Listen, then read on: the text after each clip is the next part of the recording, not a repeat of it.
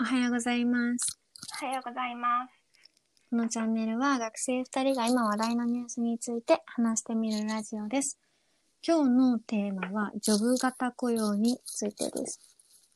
日経新聞7月31日、ジョブ型進む KDDI という記事から抜粋します。KDDI は31日、正社員1万3000人に職務内容を明確にして成果で処遇するジョブ型雇用を導入すると正式に発表しました。まずは中途採用を対象に始め、労働組合との協議を得て、2021年7月以降に全社、全社的に順次導入する予定です。賃金も見直し、新卒、初任給も一律ではなく差をつけるようになります。ジョブ型は時間ベースでの管理がしにくい在宅勤務とも相性が良く、テレワークも同時に進んでいくと思われます。この記事で取り上げられているジョブ型雇用についてお話ししていきたいんですけど、そもそも日本は、えっ、と、終身雇用と言われる雇用がずっと今まで続いてきました。で、これの特徴は、えっと、年功序列であること。そして、新卒が一括採用であることが日本の特徴です。で、この3つの最低条件として、経済成長が半永久的に続くことが前提に会社が大きくなっていくようなのが前提にあるため、維持することが難しいというのが今の課題です。そして世界ではジョブ型が当たり前。で、日本のみがこの3つを特徴としています。でも先ほど言ったような経済成長がこう前提にある形なので、日本は今人口減少にあり、経済の縮小フェーズに入っていっています。そのため、えっ、と、それを維持するのが難しい。特に今回テレワークが進んだことで、時間での管理がより難しくなったのもあって、こう、大企業の一つである KTDI が見直しに入ったという形です。これにはデメリットとかも、デメリットというか、こう、日本人的に不安に感じることっていうのもあって、今までは会社に、こう、助けられてきた。会社が保険を出して、会社が家賃を補助してっていう、いろいろな保険もあったし、長くいればいるほど給料が上がっていくっていうシステムだったんですけど、これからは一言で言うと実力で給料が出る形になる。それはだいたい40歳以降、昇給が上がらないんじゃないかっていうのも言われていて、だいたい40歳を過ぎていくと、どんどん若い人の方が労力を発揮していく。ってなれば、ある一定の、あの、役員職に行く人以外、給料はそこから逆に下がっていく可能性がある。ってなると、それからの支出金額だったり、貯蓄とか、人生のライフスタイルを見直していく必要がある。っていうのがあります。40歳以降っていうと子供が大学に行き始めたりとか、お金が必要になってくるのも必要になったりするので、こう今まで立てていた人生計画ではなかなか難しいうんうん。人に難しくなってくるのかなと思ったりします。だからこうメリットも、メリットも見えるというか、こう世界の標準に合わせると、日本が今まで慣れてきた雇用ではな雇用に頼っていくと成り立たなくなってくるうん。っていうのが、まあ一つあるんですけど、たまちゃんはどう思いますか？そうですね。なんかそはいのテレワークとか、まあコロナの渦によって、なんかまあ反強制的に、やっぱしその実力主義というか、ジョブ型の方が今の時代に合ってるよねっていう風になったのなった部分もあるのかなってすごい思ってて、なんかやっぱりそのメリットもある一方で、なんかまあデメリットも、その、なんていうかな、まあ日本人からしたらやっぱりその所属したいし、組織にその方が安定したりとか安心するからっていうので、なんかまあコロナが来たことによって、なんか逆にそういう、まあ未来、ね、の予測ができないとか、なんかそういうことに対する体制みたいなのは若干ついたのかなって思う一方で、なんかコロナとかがこう来てる今の時期だからこそ安定したいっていう考えとかもあったりするのかなって思うから、うん、なんかその頃の、なんていうかな、まあ、不安、不安要素というか、これから本当にこの日本日本人、まあ、はい。私も含めてが、うんうん。なんかジョブ型雇用っていうのに、うんうんまあ、どんな感じで適応していくのかなっていうのは、すごい興うん味がある。うん。そうね。なんか、これの一つの特徴は、こう、スペシャリストがどんどん給与が上がっていく。に比べて、今までの雇用の中で求められてた中間管理職って呼ばれるような、こう、割と人を管理する仕事がいらなくなってくる。こう、その人たちは、こう、直接成果を出すわけじゃなかったりする。し、こう、リモートになると、なおさら管理っていうのがどんどん必要になくなってくる。みたいなのはテレビでもやってて、そのジェネラリストって呼ばれてる、今まで求められていた人じゃなくって、スペシャリストって呼ばれるような人たちが必要になってくるみたいな記事もあって、こう、なんやろな、なんかすごい難しいなと思ったのは、うんで私はこのジョブ型雇用に賛成うん。なんですけど、うーん、ジョブ型雇用に賛成なんですけど、今まで、こう、ジェネラリストになろ、なるべきだって育てられてきた人たち、うん。こう、日本型雇用に合わせるために、まあ一つ学歴主義とかもそうやと思うんやけど、なんか、どんどん求められてるものが変わっていくから、やっぱり。そうやね。うんなんかなんかスペシャリストにどうやってじゃあなったらいいのっていう人たちがいっぱい、やっぱし出てきうそう。ん、ここまでこうしてきて、ちこうしてこいって言われてんけど、みたいな。うんうんうん がやっぱりあるなと思って、こう適応能力がすごいか、かけられてるなっていうのはちょっと思ったわうん。うんうんうん。確かに。でなんかしかもその、お給料とかについても、上がる人は上がる。そうね。スペシャリストっていうのを極めてる人はこれからもっと上がっていくやろうし、でも逆に上がるってことは逆の人もいるっていうところも、うなんか、うん。あれやね、そんなの不安だみたいな。人はいそうやなってちょっと思うな。うんうんなんかジョブ型雇用がさ、なんか日本でめっちゃ広がったらさ、どういうポジティブな影響があると思う？まあでも明らかに生産性が上がる可能性が高い。例えば、あと、給料、なんかジョブ型のそもそものあれは、目的は、あの人件費の削減。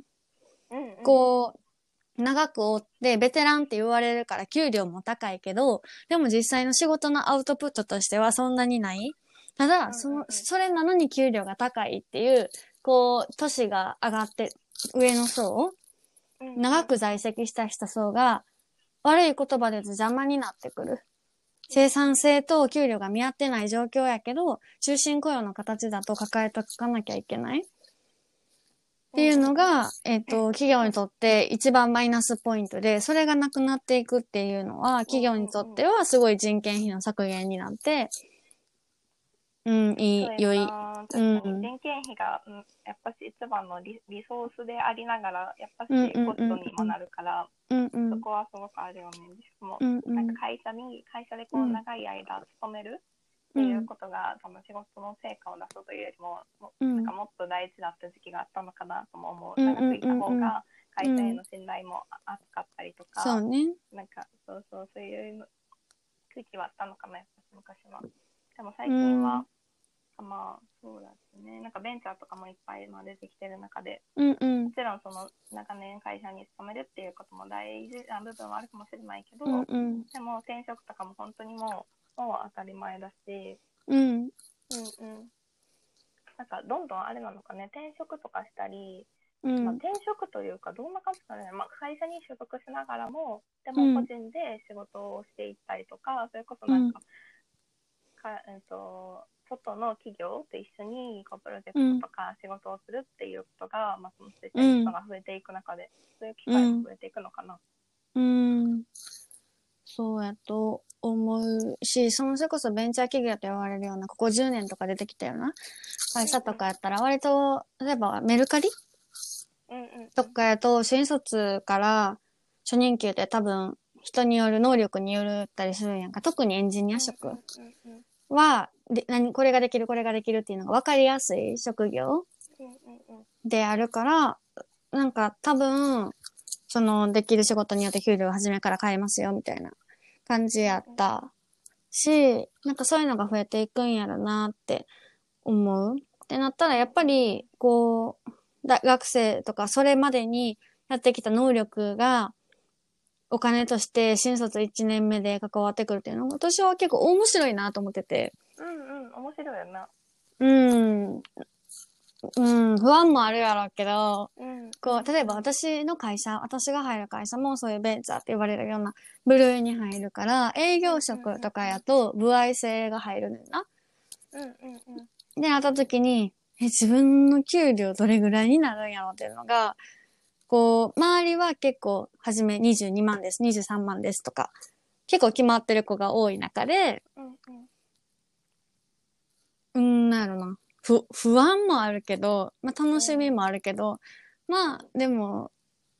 家賃どれぐらいのとこ借りたらいいんやろとかはちょっと不安やけど。うん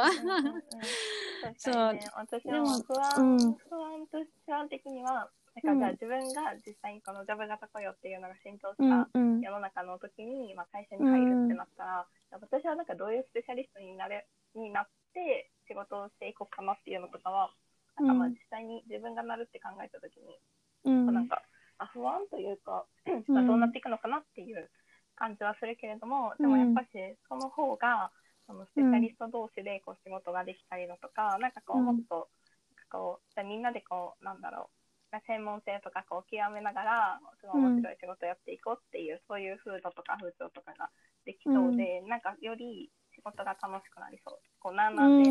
ん。仕事をするというよりもは、うん。なんか楽しいこととか、まあ、自分がなんか本当に、まあ、スキルを持ってることとか興味があることとかでこう仕事をしようっていう人とかが増えたら、なんかもっとすごくね、楽しくなりそうやなって思ってる。なんかフリーランスとほぼ一致やんな。フリーランスもこう仕事の形に沿ってお金が出るやんか。うんうんうん。だから、こう、日本人全体的にっていうか、こうフリーランスに近いような仕事に、仕事、会社に属しててもなっていくっていうような捉え方がわかりやすいんかな。うんうん。それね、みんながフリーランスになるっていう、うんねうん。まあでも国もそういうの進めてるよな。そうやな、進めてるね。うん。なっていくんやろうな。ねえ自分、自分が会社に入るんやったら、ジョブ型か、こう、年功序列型かどっちかい？いてかまあ、今は上型の方がいいなと思ってる。うん。で、なんか時期によってちょっと若干変わって。絶対そうね昔もちょっとやったけど、そう、コロナが来た、めっちゃ当時は、え、これもしかして年功序列も強いかもって少し思った。それは間違いないな。大きい会社だからこそ、その内部留保みたいなの溜まってた多くて。だから、その社員さんとかにも、まあ、社員さんを守れるっていうか、やっぱなんか、守れるのってすごいなってそうや思ってるもの。も、うん、でもなんかやっぱし、ジョブ型の方が、あの将来的には、私もそういうふうに働き,、たいし、そうん。の年数とかでお給料払ってもらうん。じゃなくて、うん実力で働きたいから、うん。ジョブ型がいいなって思う。うん。なんか、私は一つはすごい思ってるのは、ズブ型である限り、給料って上がる状態じゃないと生きていけないんやろなと思って、今の新卒の平均年収とか多分18から22ぐらいだと思うねんけど18から22ぐらいをもらってて、そのまま40歳がピークになった。で、例えば40歳で、まあ、年収平均どれぐらいなの？大卒とかで、まあ、女の子は今は低いけど、まあ、600万として頑張ってな。うんうんうん600万として、それがピークになった時に、子供育てられるかって、私は無理やなって思思っちゃうねんか。全然お金のこと分かれへんけど、なんか、そう、ジョブ型になって、新卒とかもちゃんと、その、給与に見合ったお金って呼ばれるのが、その欧米諸国とかみたいに、給与が高いならば、うんうんうんなんか向こうは給与は高い。いつ首にされるか分かれへんっていうのを抱えながらも、基礎的なお金は高いと思うねんか。うんうんうんだから子供とかを育てられてるわけやけど、この今の日本の新卒とかの給与のままで、うんそれでジョブ型で、えっと、まあ、平均なんで22万ですとか、こう言われるんやったら、それは私は子供育てられへんやろうなって、うん。なおさら少子化は、なんかこう、ジョブ型に慣れてない日本人からしたら、雇用の不安にも感じたりするとこもあると思うから、なんか少子化とかにもつながっていくような気がしてしまう。うんうん。いや、なんか欧米諸国とかはうんさ、うんうん。そういうジョブ型が、まあ、浸透というか一般的やん、うん。一般的って言われてるやんか。なんか実際にさ、その、うん。じゃあ、なんていうかな、まあ、補助だったり、手当だったり、まあ、給与自体とか、ライフスタイル自体がどんなものかっていうのをめっちゃ知りたいなって思うな。なんかほんまにさ、なんか、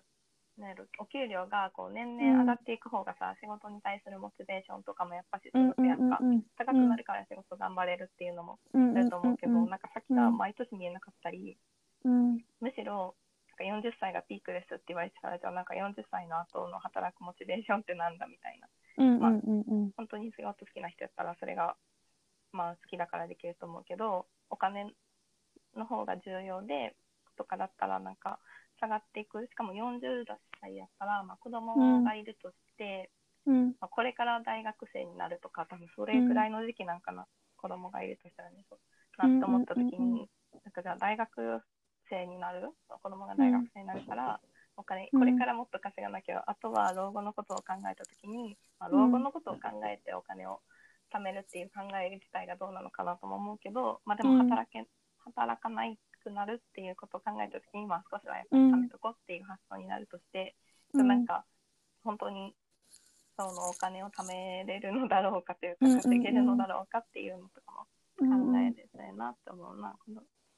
うんそう思うかな。うー賛否はいろいろありますけどこれからどんどん時代は変わっていくと思うので私たちもなんかこうやっぱ生き生き残っていかないとあかんから。うんうんうんうんうん。やっぱり働き方っていうのはどんどん変わっていくのかなと思います。うん。じゃあそろそろ時間ですかね。はい、ですね。じゃあここ今日はここで終わります。はいえー来週、そうですね。じゃあまたまた来週もお願いします。今日はありがとうございました。ありがとうございました。